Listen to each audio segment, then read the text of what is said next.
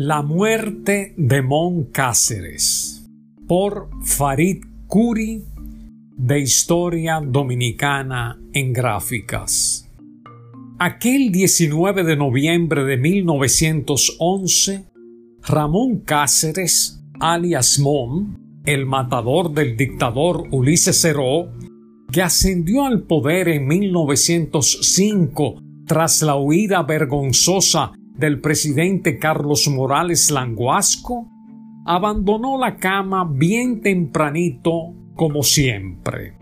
Se levantó de buen humor y con sus brazos fuertes abrazó a su querida esposa, doña Sisa, con quien había procreado la respetable cifra de once hijos, uno de los cuales había nacido apenas tres meses atrás. Pero ni él, ni doña Sisa, ni ningún miembro de su familia podían siquiera sospechar que ese sería su último día en esta tierra. El país estaba en calma, aunque en la sombra venía gestándose desde hacía días, tal vez semanas, un movimiento conspirativo tendente no sólo a derrocarlo, sino inclusive a asesinarlo si fuese necesario. Pero en aquel momento nadie era capaz de prever que esa calma era sólo el preludio del caos, del desorden y de las guerras civiles más intensas de toda nuestra historia que azotarían el país con el asesinato del presidente Mon. Ese día al levantarse no hizo nada diferente a lo habitual. Después de desayunar, empezó a jugar con los niños. Luego dedicó tiempo a las visitas. Una de las personas que recibió fue a Luis Felipe Vidal, que estuvo allí para manifestarle su apoyo y su afecto, aunque horas más tarde, solo algunas horas, ese mismo personaje estaría junto a los conspiradores que matarían al presidente. Al terminar de recibir las visitas, Mon se dio el lujo de jugar varias manos de billar y según los presentes manifestó reiteradamente su complacencia por las muestras de adhesión expresadas a viva voz por Luis Felipe sin imaginar nunca que las mismas no eran sinceras. A eso de las doce, doña Sisa le llamó para la mesa de almuerzo acompañado de su familia y de algunos amigos íntimos, almorzó con deleite, aunque con frugalidad, sin que en ningún momento dejara de conversar animadamente y de bromear y reír. Definitivamente el presidente estaba gozoso y feliz. Después, a la una, se retiró a sus habitaciones a dormir la siesta dominguera, costumbre que no violaba por nada del mundo.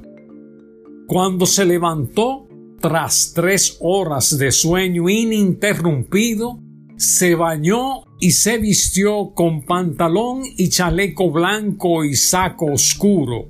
Buscó su revólver 38 que portaba siempre desde que aquel 26 de julio de 1899 matara con él en Moca a Lilis. Solo le faltaba su sombrero de Panamá, que nunca dejaba de usarlo las tardes de los domingos, lo procuró y cubrió con él su ancha cabeza. Ya estaba preparado totalmente preparado para el paseo dominguero. Minutos después llamó a su ayudante militar, el coronel Ramón A. Pérez, apodado Chipí, y le ordenó instruir al cochero José Mangual, alias Cachero, a preparar la victoria presidencial, es decir, el coche de los paseos vespertinos de los domingos.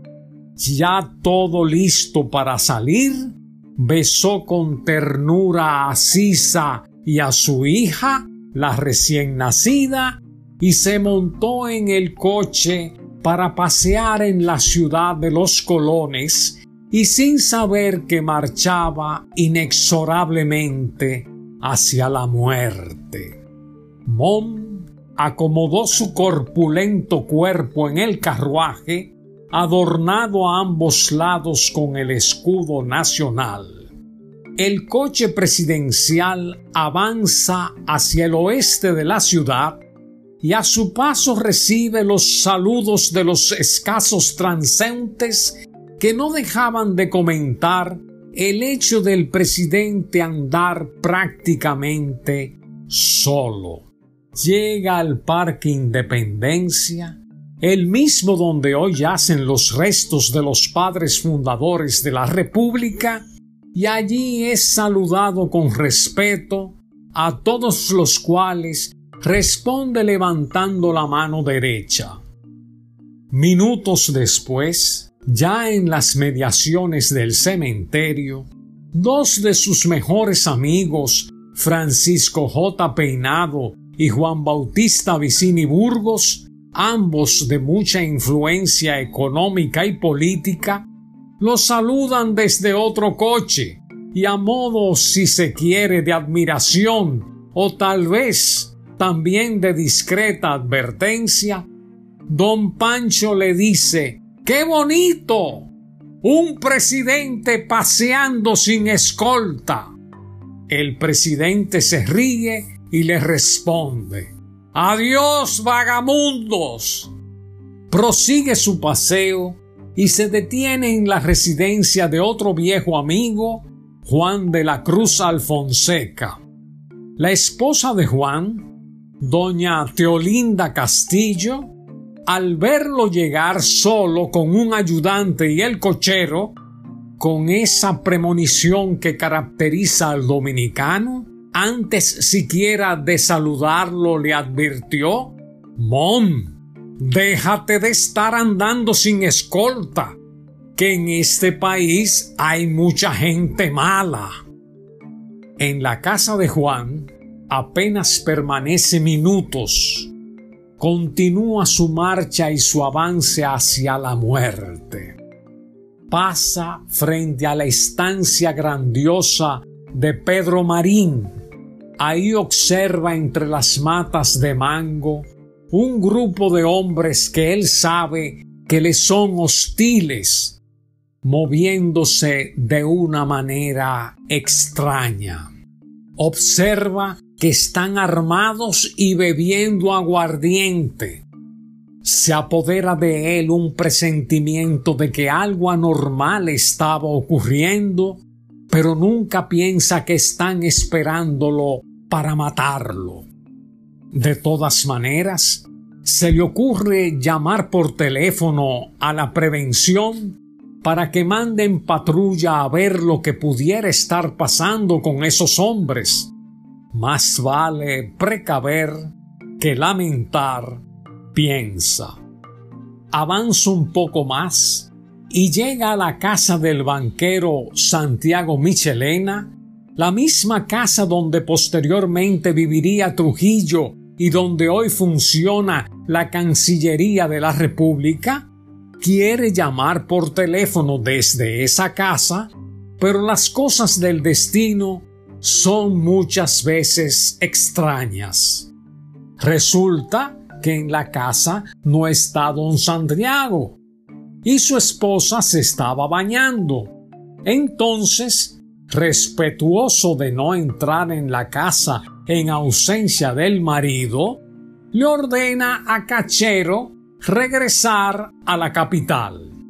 El cochero obedece e inicia el regreso, pero estaba escrito que Mon nunca más pisaría la primada de América, vivo.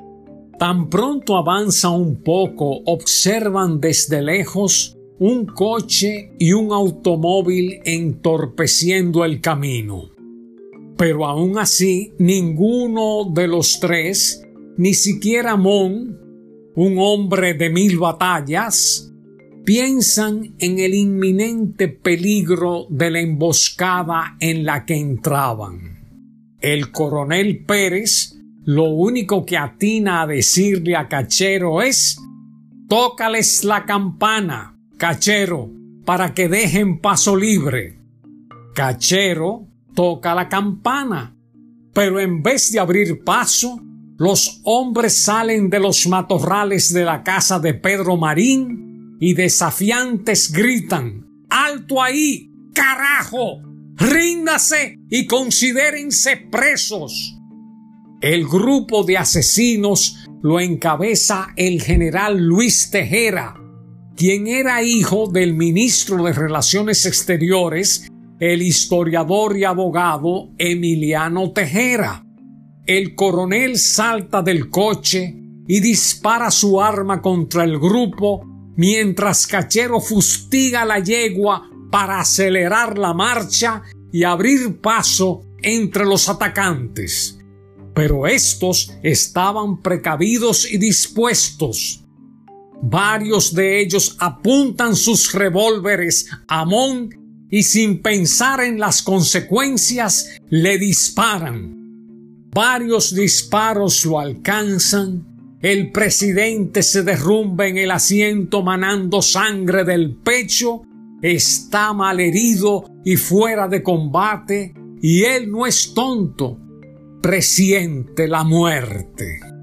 El coronel, falto de valor, se queda lejos del presidente escondido detrás de unos árboles. Pero tres miembros de la Guardia Republicana, la temible Guardia de Mon que estaban cerca, corren al lugar de los hechos y descargan sus carabinas sobre los asesinos. El jefe del grupo, Luis Tejera cae herido de gravedad. Cachero, a diferencia del coronel, da la cara y reparte latigazos, en tanto Mon, a pesar de su precaria situación, trata de sacar su revólver, pero no puede. Entonces le pide a Cachero el suyo, y con él apenas puede hacer dos disparos. Cachero trata de abrirse paso violentamente, pero dos ruedas de la victoria se atascan en una zanja y se vuelcan. Mon, el presidente Mon, con su cuerpo pesado, cae al suelo. Cachero, su leal cochero, corre hacia él despreciando las balas que aún disparan a algunos atacantes. Lo ayuda a levantarse y con dificultades enormes lo sostiene por el tronco y lo encamina a la residencia de su amigo Francisco J. Peinado, el mismo que había saludado apenas unas horas antes y se había extrañado de que el presidente anduviera sin escolta. A Mon le es imposible subir las escalinatas de la casa y de nuevo cae al suelo en estado agónico. Los asesinos no dan tregua. Lo persiguen para rematarlo. En eso, la esposa y la madre de Peinado desafiando el peligro, bajan a su encuentro para auxiliarlo. Es entonces cuando los asesinos, ante el fuego de las carabinas de los tres miembros de la Guardia Republicana y de las enérgicas reprimendas de las mujeres, retroceden, conscientes de que ya han cumplido con la misión de asesinar al presidente. Y efectivamente, Mon estaba a un segundo de la muerte de donde nadie regresa. Tiene cinco heridas, una en el cuello, otra en el pecho, otra en un hombro, otra en la mano derecha y otra en un muslo. Imposible salvarse. Trata de decir algo. Doña Carmen González de Peinado acerca su oído y solo le oye con mucho trabajo balbucir. Mi madre, mi madre. Fueron estas las últimas palabras de Moncáceres, el presidente que había pacificado el país y lo estaba enrumbando por el camino de la estabilidad y el progreso. El cadáver fue finalmente trasladado durante la noche a la fortaleza Osama, donde el entonces comandante de la Guardia Nacional, general Alfredo Victoria, impartió órdenes para la persecución de los asesinos. La noticia de la muerte del presidente Cáceres se propagó rápidamente por toda la ciudad de Santo Domingo, consternada por el trágico suceso. Esa noche nadie transitaba por las calles y solo se escuchaba las pisadas de los guardias en servicio de vigilancia. Las puertas de las casas fueron cerradas y las luces apagadas. Todos los actos públicos fueron suprimidos y los habitantes de la capital, llenos de temor y angustia, se intercambiaban una sola pregunta. ¿Qué sucederá mañana? Entre los conjurados en el complot contra Cáceres se encontraba el ya mencionado Luis Tejera, quien huyó conjuntamente con los demás agresores o complicados. Todos llegaron hasta el río Jaina y lograron escapar en la barca excepto Tejera, cuya persecución había ordenado el general Victoria. Ensangrentado y casi inerte, Tejera fue conducido a la fortaleza Osama, en el patio de cuyo recinto militar fue bestialmente asesinado por el mismo general Alfredo Victoria. Cortada su carne pedazos a pedazos, sin sometérsele a la justicia ni a confesión. Cuando llegó el padre de Tejera, que a la sazón era ministro de Hacienda, solo dijo, bien hecho, pero mal matado.